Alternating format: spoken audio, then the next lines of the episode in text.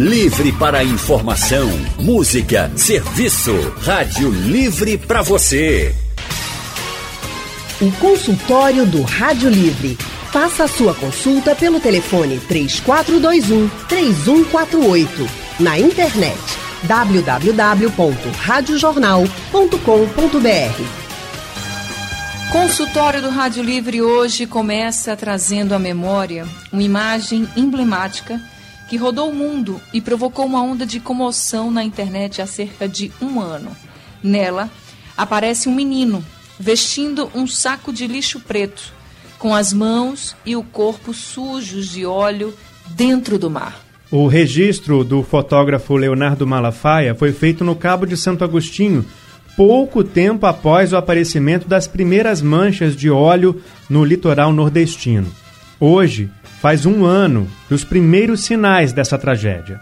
E no consultório de hoje, nós vamos falar sobre os impactos desse desastre do litoral brasileiro, maior de todos, no nosso meio ambiente, e também um desastre para as pessoas que dependem do meio ambiente.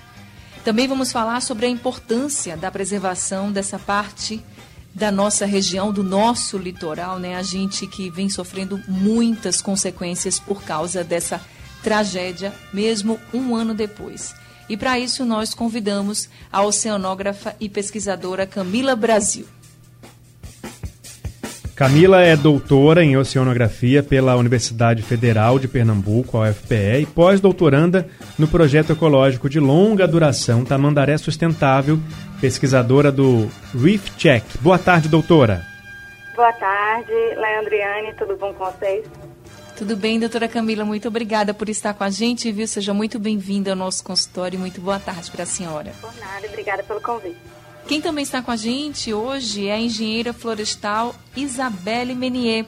Isabelle é engenheira florestal, doutora em ciências florestais, especialista em ecologia, tem mestrado em agronomia e atua como professora no Departamento de Ciência Florestal da Universidade Federal Rural de Pernambuco, a UFRPE. Boa tarde, doutora Isabela. Seja muito bem-vinda ao consultório Boa do Rádio tarde. Livre. Boa tarde, Anne. Boa tarde, Leandro. Boa tarde, colegas, todos os ouvintes. Oi, Isabelle, boa tarde para você também. Seja muito bem-vinda ao Rádio Livre. Levou quase um ano para que a Marinha entregasse à Polícia Federal uma conclusão sobre esse crime ambiental, mas sem revelar culpados.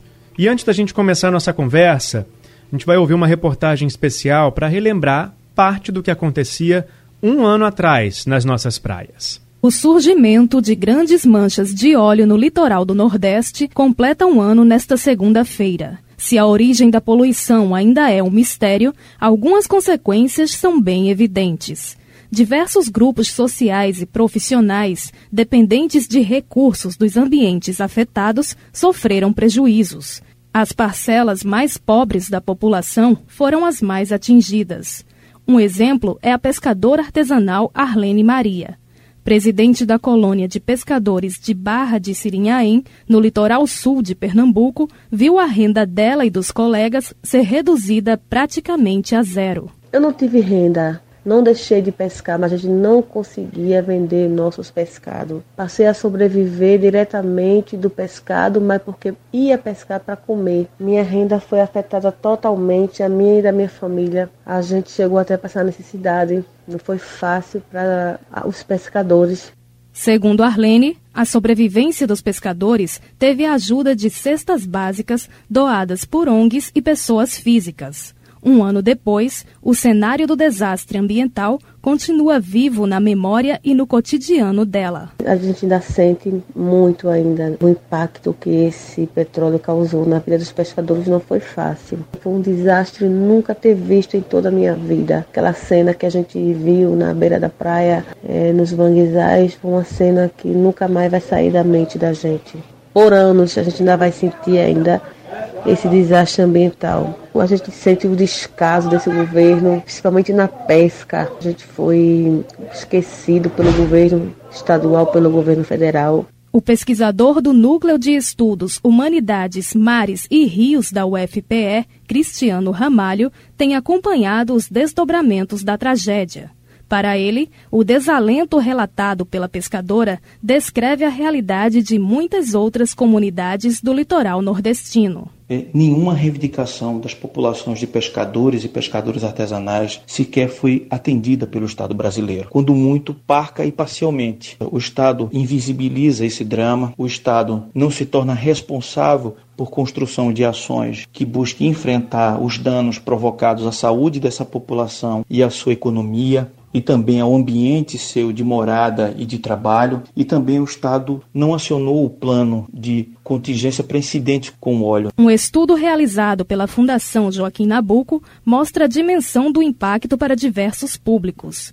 A pesquisa entrevistou 4 mil pessoas, entre os questionados estão pescadores artesanais, vendedores ambulantes, empresas voltadas a turismo e hotelaria, bares e restaurantes. De acordo com o coordenador do estudo, Neison Freire, 40% dos pescadores artesanais entrevistados relataram perda de renda no período. O trabalho mapeou mais de 200 praias em nove estados, utilizando imagens de satélite. Os principais resultados apontam 390 hectares de praias contaminadas em Alagoas, inclusive em extensas áreas de manguezais na foz do Rio São Francisco. Em Pernambuco, foram 260 hectares de corais. 692 hectares de mangues e vegetação nativa podem ter sido afetados em 11 municípios pernambucanos. Para Neison Freire, o meio ambiente está longe de ficar completamente livre dos efeitos do derramamento. Atingiram ambientes estuarinos de rios, lagoas, como também praias, corais. E embora uma parte tenha sido retirada, outra parte ficou, sendo impossível sua retirada. E é, o desastre, na verdade, ele continua, porque esse material ele não se decompõe com facilidade na natureza, ele é altamente tóxico nas cadeias dos ecossistemas e ele se fragmenta e nós estamos inclusive observando o aparecimento de novas pequenas manchas, possivelmente pelo desprendimento nos bancos de corais daquele primeiro derrame de petróleo. Os detalhes do trabalho estão publicados no site fundage.org.br. Betânia Ribeiro, Rádio Jornal, Rádio Notícia. Certamente para essa e para as próximas gerações, tudo isso vai ser inesquecível, não é? Ainda mais porque a gente ainda espera pela resposta de quem foi o responsável por tudo isso. Começo perguntando então, antes, quero lembrar que você que está ouvindo a gente pode participar, pode mandar para a gente sua pergunta pelo painel interativo, também pode ligar para cá para conversar diretamente com as especialistas. Se tem alguma história, ainda está vendo mancha de óleo por aí, entre em contato aqui com a gente para contar para a gente. E aí eu começo perguntando para Camila, como é que está a situação das áreas atingidas, Camila, um ano depois, aqui nas nossas praias, no nosso litoral? É, logo que o óleo chegou nas praias, né, foi aquele... Ah, muita gente foi, foi para a praia, foi para os mangues, para os estuários, para tentar retirar de qualquer jeito. É, do jeito que a gente podia, eu inclusive fui também, mas é, assim, não foi suficiente, até por causa da demora do governo em tudo é, não foi suficiente para retirar todo o óleo das praias. Muito óleo ainda está enterrado. Então, é, o que, que aconteceu agora? Quando começaram as marés mais fortes, aquelas chamadas marés de março, começou a desenterrar um pouquinho desse óleo, que já estava enterrado, ou seja, visualmente a gente achava que não tinha mais, e aí agora esse óleo começou a reaparecer. É, um grande problema foi que com a pandemia muita gente não pôde ir para fazer pesquisa ou para realmente retirar esse, esse novo óleo que está surgindo. É, nos estuários e nos mangues, que são locais de mais difícil acesso e locais mais lamosos, mais porosos, a gente ainda vê, é, e, mas muito está no que a gente não vê. O problema maior agora é o problema invisível. Então ainda tem óleo enterrado, mexido perto dos corais, nos manguezais. Isso, isso oferece algum risco para a reprodução das espécies dessa região? É, já saíram alguns estudos, inclusive, dizendo que a diversidade, ou seja, a quantidade de espécies em locais que foram atingidos pelo óleo e a quantidade de animais, da população, né, dos animais nesses é, ambientes diminuíram até 80%. Então, locais onde a gente via assim 100 bichinhos por, por área, agora tem 20. Então, assim, é, os efeitos de reprodução a gente vai ver muito a longo prazo, mas a gente já viu alguns efeitos na diversidade das espécies e na quantidade dos animais presentes nesses locais que foram atingidos. Anne? Nossa, Camila falando e vai dando uma dor na gente, né? Que a gente sabe, por exemplo, que os recifes de corais, por exemplo, né, eles são muito ricos em biodiversidade. E aí quando você pensa naqueles corais que estavam com óleo e que ainda tem, podem ter óleo, né, Camila, como você mesmo colocou, e, e isso vai afastando os animais, dá uma dor na gente, porque a gente sabe o quanto eles são importantes para o nosso meio ambiente, para o nosso ecossistema. E a gente não, não tem nada que a gente possa fazer, Camila? É, infelizmente, em alguns locais, o, o mais indicado e o mais possível é deixar que esse material se degrade é, naturalmente. Até porque, às vezes, a remoção. Imagina que um coral, é, se você tentar arrancar aquele óleo, maior, é provável que você mate aquela colônia de coral. Entendi. São muito frágeis também, né? Isso. Então, a remoção manual em si é complicada. Nas praias, fica um pouco mais fácil. Mas em áreas de mangue, áreas de estuário, onde houve sim é, muita retirada manual de óleo, mas muita coisa fica na lama. Então, como que você vai fazer essa filtragem do, do que é lama e do que é petróleo? Vezes, o problema todo é que o óleo ele demora, às vezes, 10, 20 anos para se é, degradar naturalmente. É muito tempo, né? Agora, professora Isabelle, Queria saber da senhora se surpreendeu a senhora, se trouxe novidades essa conclusão da primeira parte da investigação da Marinha. Eles não apontam culpados, dizem que tem alguns suspeitos, falam sobre milhares de navios que, no começo da investigação, eram milhares de navios que estavam aí né, na mira da investigação e agora isso reduziu para uma dezena de navios.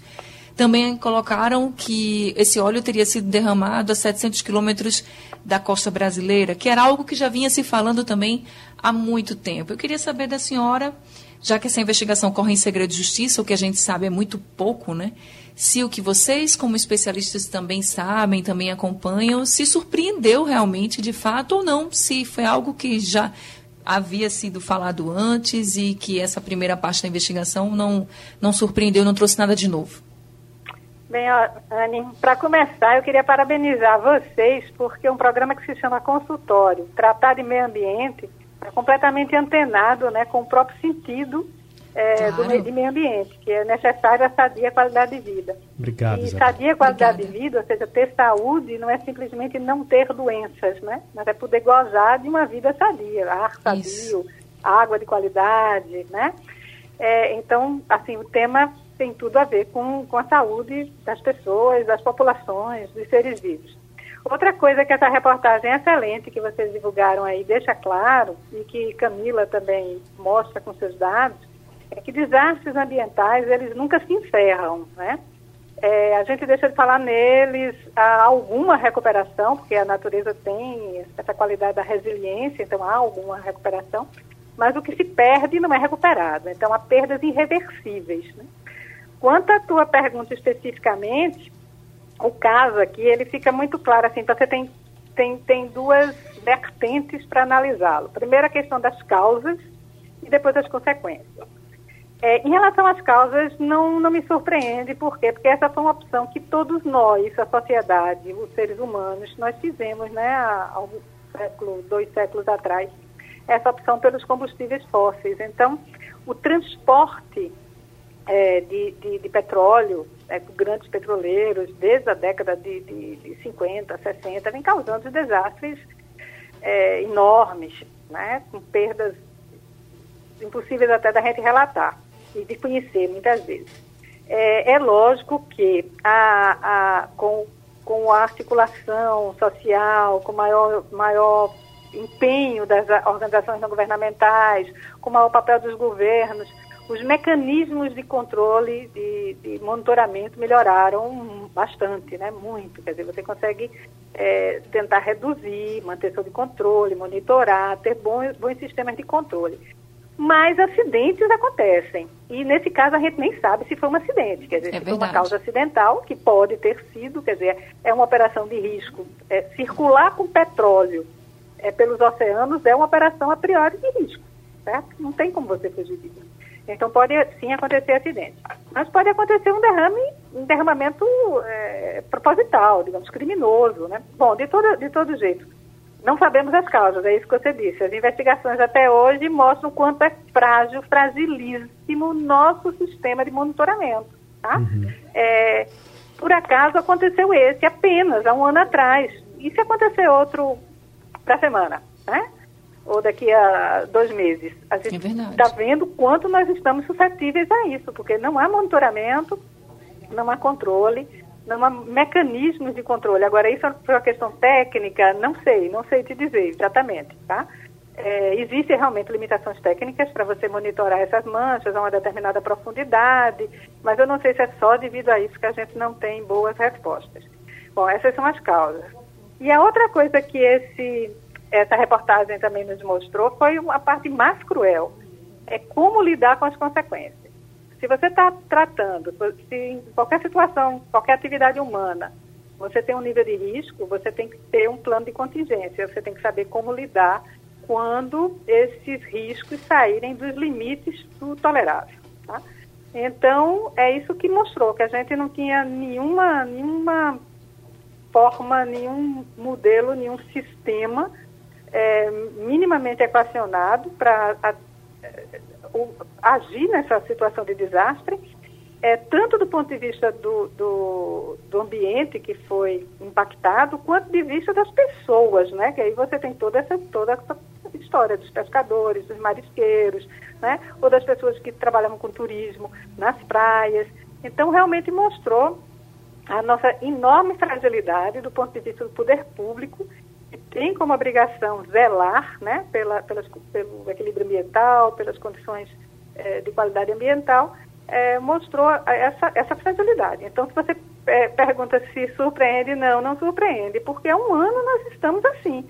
Nós estamos sem ter elementos para identificar as causas, quer dizer, provavelmente já passou o tempo mesmo de identificar essas causas, tinha que ser o monitoramento tinha que ser feito é, no momento, né, na, na, na, ocorrência, depois que aconteceu, é, as provas se perdem realmente, e a gente mostrou essa, essa incompetência de lidar, lidar com as consequências, seja do ponto de vista dos ambientes naturais, seja das questões socioeconômicas decorrentes disso. E para quem está nos ouvindo, e que não está acompanhando essa investigação, gente, a investigação da Marinha, a primeira parte foi concluída. Ela foi remetida para a Polícia Federal, quem é que vai concluir o inquérito, né? Mas é tudo em segredo, que é uma crítica também de vários especialistas, porque as pessoas queriam acompanhar o que de fato está acontecendo, né? Mas corre tudo em segredo de justiça, por isso que a gente não tem muitos detalhes do que está sendo investigado. Inclusive, quando a professora Isabelle coloca essa questão da fragilidade, por exemplo, do sistema, de fato é. O, a Marinha coloca na primeira parte da conclusão da investigação de que o óleo derramado no litoral brasileiro, ele veio submerso por 40 dias até que começaram a aparecer as primeiras manchas de óleo. E nada foi detectado antes, porque estava submerso, porque todo o sistema de detecção, ele fica na superfície do mar. Ele não fica submerso pelo que a Marinha colocou. E se fica, não ficou na profundidade em que esse óleo veio trafegando, vamos dizer assim, submerso pelo mar. Então, veja como a gente realmente está suscetível a várias outras tragédias, e aqui, claro, que é preciso que as autoridades, a Marinha, as autoridades brasileiras, todas elas reforcem a nossa segurança para não acontecer outros desastres e outros crimes ambientais como esse que a gente está falando hoje. E claro que todo mundo quer saber quem provocou e punir também.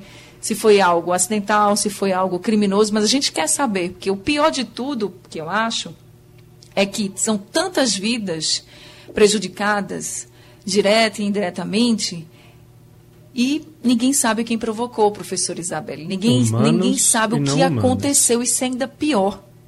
Vidas humanas e não humanas, né? O meio ambiente como Exatamente. Um e só para a gente entrar no embalo aqui dessa discussão, o professor de Água Fria, ele está falando exatamente disso aqui no painel interativo. Ele disse que o Ministério do Meio Ambiente, ele está perguntando, na verdade, se o Ministério do Meio Ambiente sinalizou algum investimento na conservação de biomas aqui do Nordeste ou se eles pretendem literalmente, entre aspas, passar a boiada, como foi afirmado anteriormente em reunião ministerial. Essa foi uma fala do ministro do Meio Ambiente aqui do nosso país durante aquela reunião, que deu o que falar lá em Brasília, né?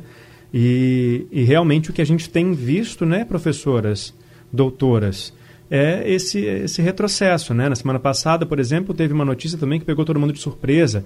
O governo bloqueia 60 milhões e suspende ações contra desmatamento na Amazônia, queimadas no Pantanal. Ou seja, o, o que a gente acompanha desde esse desastre é uma total falta de interesse na preservação do meio ambiente, não só do Nordeste, mas de todo o nosso país. Né? E lembrando que o, o que a gente viu no litoral é só uma parte daquilo que o meio ambiente do Nordeste oferece para todo mundo, né? Porque é vendido como turismo, é vendido como é, cartão postal, mas é também meio de sobrevivência para quem está por aqui e vive da pesca e vive de, de, de, tirar do meio ambiente de forma sustentável aquilo que é necessário para a sobrevivência. Então eu pergunto para a doutora Camila, é, o que, que a gente pode esperar daqui para frente das pessoas, já que a gente tem um governo que não está muito aí para as questões ambientais? O que, que cada um de nós pode fazer? Só para a gente ter uma ideia assim da, do que aconteceu na época, é, e pegando o seu embalo do, do ministro Salles e tudo mais, é, em abril de 2000, em 2019, ou seja, antes disso acontecer, teve a extinção de dezenas de conselhos da administração federal inclusive é, dos dois comitês que integravam o plano de contingência de incidentes com óleo na costa. Então a gente não tinha comitê, não tinha comitê. Quando aconteceu o acidente, a gente não tinha mais comitê. Então, é, o acidente, o incidente ou o crime em si pode é, ter sido algo que a gente não tinha controle. Mas o que a gente fez depois, o que a gente deixou de fazer depois, pode ser culpabilizado, né? Pode ter, a gente pode colocar culpa nas pessoas. Então, o, a primeira nota assim, do, de, de, órgão federal, do, do ministro do Meio Ambiente, só foi sair mais de 45 dias depois da primeira mancha. Teve que entrar o Ministério Público Federal para cobrar a ação do, do governo, uma, uma ação minimamente é, integralizada de prefeitura, governo e, e Estado e voluntários, né?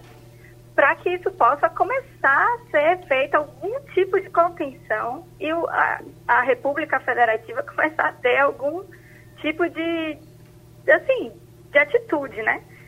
É, então, o que, que a gente pode esperar das pessoas? Eu acho que a gente viu como, como grupo, como, como cidadão, a gente viu uma união muito grande. Acho que se não fossem os voluntários, se não fossem as organizações não governamentais, se não fossem os pescadores, as marisqueiras, a gente ia, ia estar com olho até hoje, assim, visualmente nas praias. Porque foi quem realmente foi lá, logo no primeiro dia, foi né? quem avisou e foi, que, foi quem realmente meteu as mãos, assim, sendo isso indicado ou não, claro que não era indicado, mas é, é o tipo da coisa que você... Até hoje eu estava revendo uma, uma entrevista que o pescador falou assim, é, a gente estava vendo nossa casa em fogo, pegando fogo. Você vai tentar fazer alguma coisa para salvar sua casa ou você vai ficar esperando o bombeiro que nunca vai? Então era isso, eles estavam é vendo o modo de vida deles acabar. E o, eu acho que a gente pode continuar esperando isso, uma atitude das pessoas como indivíduos. É, mas... mas do governo em si, eu acho que a gente tem que cobrar. Isso. Esse, é. prim, esse primeiro inquérito da Marinha divulgou coisas que a gente já sabia há muito tempo. Então, então é, é, é, isso, assim, eu respondendo a sua pergunta e a do, a do professor que fez é, a é, ele, ele se, se, chama assim, ele se autodenomina professor mesmo, ele não falou o nome dele. então, é, e do professor que fez a pergunta, eu, eu acredito que a gente viu um movimento de união muito importante. Da, só que essa união foi de indivíduo para indivíduo e não a gente não viu essa união do ponto de vista governamental. E eu acho que é isso que a gente pode isso. começar a cobrar. Porque tem responsáveis, pra... a gente não tem restituição econômica. Então a gente não tem como o município, o Estado, até a União receber de volta o que foi gasto. E muito então, menos o que foi perdido. Só para né? complementar, né? viu, Léo? Diga. Tem um ouvinte aqui pelo Facebook, o Antônio Carlos Soares do Nascimento, está dizendo o seguinte: ele se aqui no Brasil uma tragédia encobre a outra. Se fosse em outro país, e ele até colocou o país europeu, eles que, no mínimo, a gente já tinha aí um culpado e as punições já estariam em andamento. É a opinião aqui do ouvinte Antônio Carlos Soares do Nascimento pelo nosso Facebook. O consultório do Rádio Livre hoje está falando sobre um ano do maior desastre ambiental do nosso país, aquele derramamento de óleo que atingiu todo o litoral nordestino.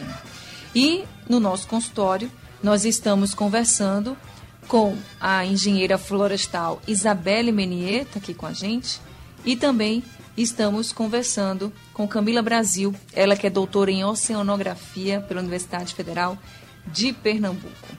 Então a gente falou muito sobre essa questão do óleo sobre o mar, que a gente acompanhou aquelas imagens todas das manchas gigantes de óleo no nosso mar, no nosso litoral, e claro que chocou muito todo mundo.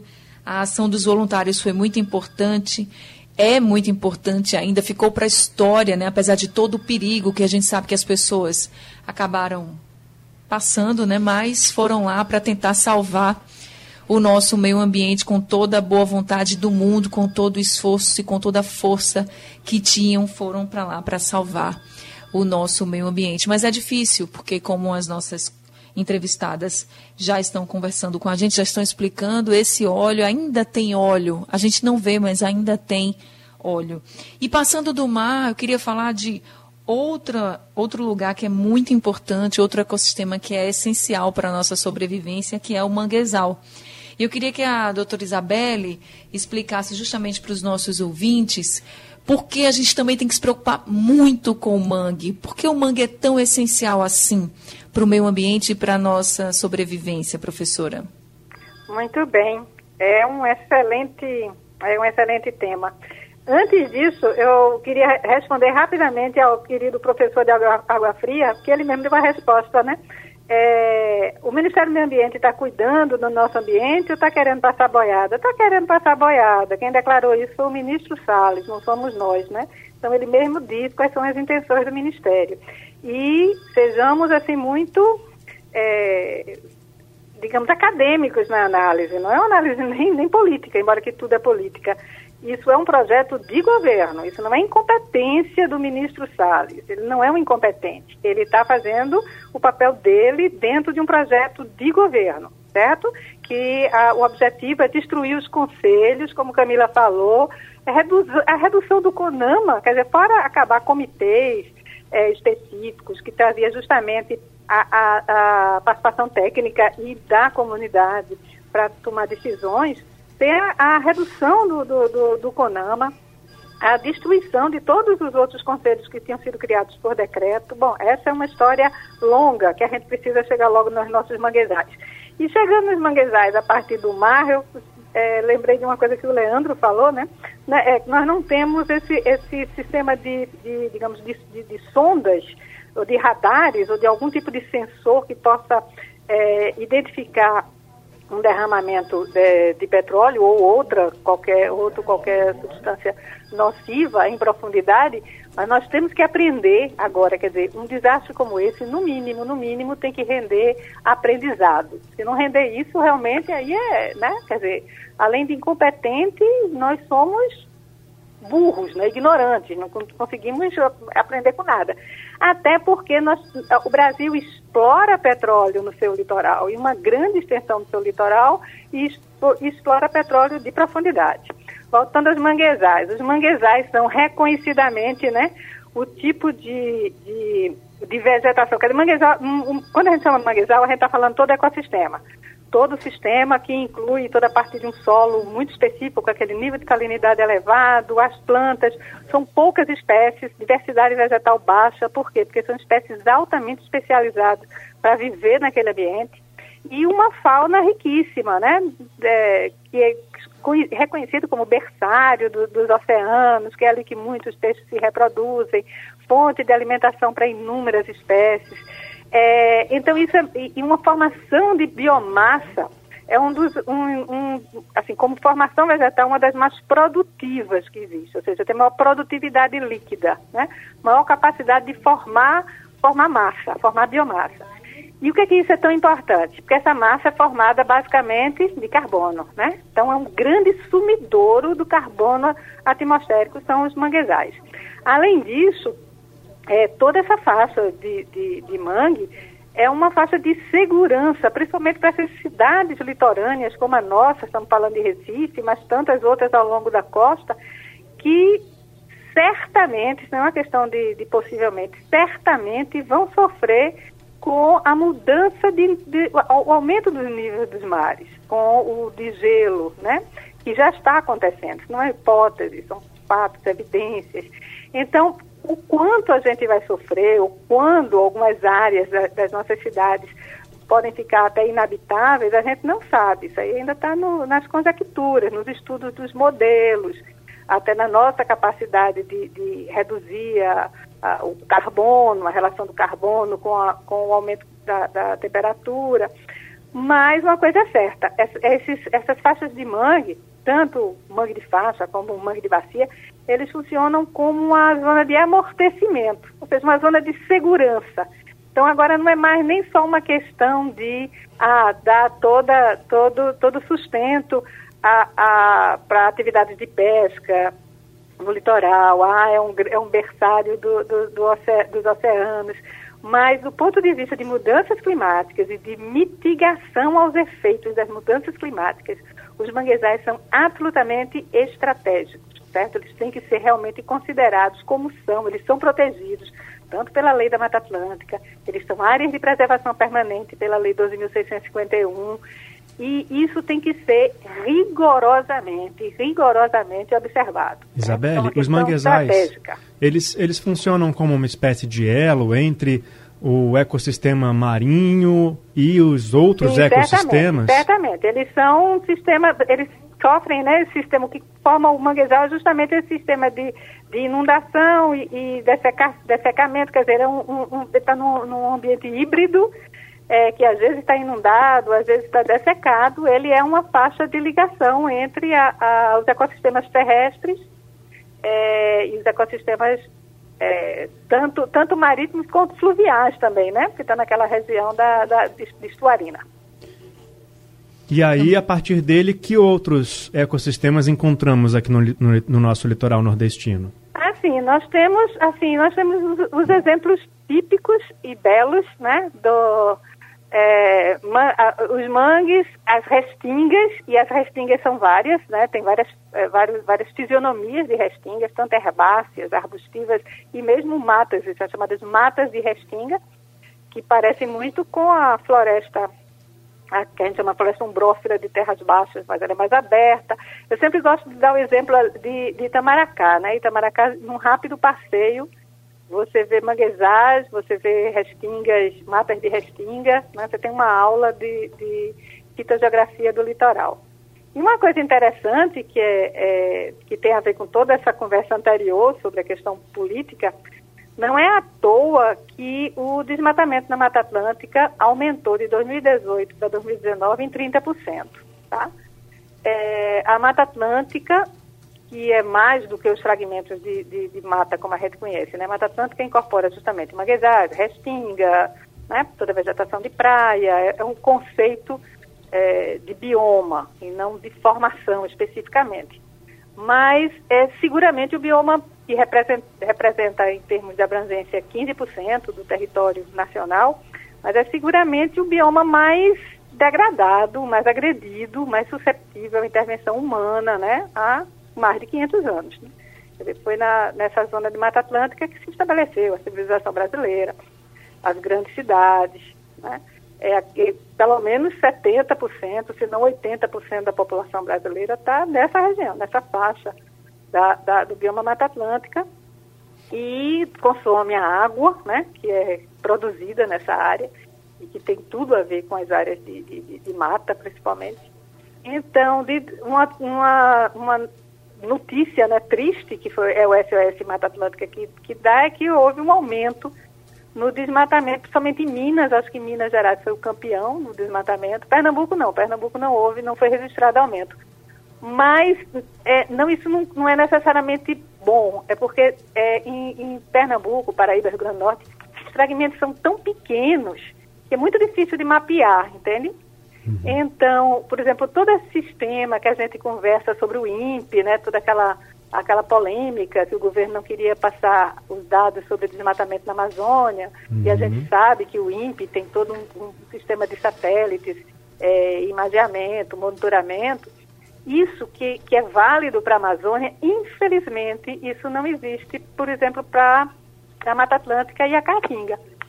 É, por problemas técnicos, inclusive, né? Os fragmentos de Mata Atlântica nossos são tão pequenos que é difícil, são difíceis da gente monitorar, mapear, tá?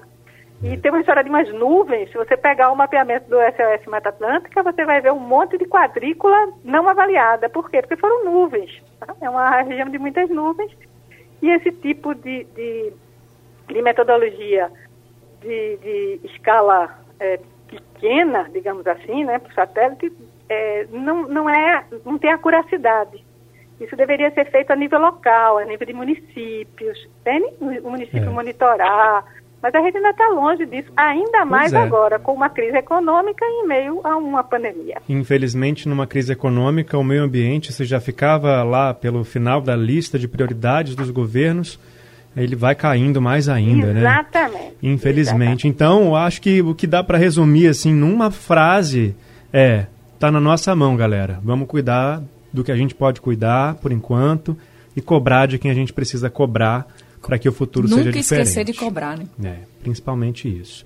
Doutoras, infelizmente nosso tempo acabou. É, esse consultório estava tava dava para render muita conversa ainda aqui, mas infelizmente nosso tempo é um pouquinho curto. Doutora Isabelle, muito obrigado, viu, pela sua participação. Obrigada a vocês, foi ótimo. Pode chamar quando quiserem. A senhora também fique sempre à vontade, viu? Portas sempre abertas aqui do nosso consultório. Para a senhora, muito obrigada, viu, doutora muito Isabel? Muito obrigada, por... excelente trabalho de vocês, parabéns. Obrigada, Obrigado. excelente trabalho também o da senhora. Muito obrigada mesmo pelos esclarecimentos, falando sobre essa tragédia ambiental e também sobre o nosso meio ambiente. Doutora Camila, também muito obrigada por todos os esclarecimentos sobre esse tema tão delicado, né? E que mexe último, com a vida de todo mundo. Um último recado. Deixe. É para além do que o Leandro falou, está nas nossas mãos. Então a gente precisa valorizar as comunidades tradicionais e a ciência que é feita. Sim. Porque muito do que a gente sabe hoje, muito do que a gente está tá tentando apaziguar, vem das universidades públicas. Tá dito, doutora Camila. Muito bem. Muito obrigado também pela Muito sua participação. Pelo convite. E, gente, lembrando, hein, nosso consultório daqui a pouco está disponível no nosso site, também nos principais aplicativos de podcast e é reprisado aqui na Rádio Jornal durante a madrugada. Obrigada a todo mundo que ficou com a gente. Boa tarde, bom descanso também, Leandro Oliveira, e até amanhã. Até amanhã, Anne Barreto. Bom descanso para você também. Amanhã a gente volta com Rádio Livre, que tem produção de Gabriela Bento e Urineri, trabalhos técnicos de Edilson Lima e Big Alves. Diana Moura é editora executiva e a direção de jornalismo é de Mônica Carvalho. Sugestão ou comentário sobre o programa que você acaba de ouvir, envie para o e-mail ouvinte@radiojornal.com.br ou para o endereço Rua do Lima 250, Santo Amaro, Recife, Pernambuco.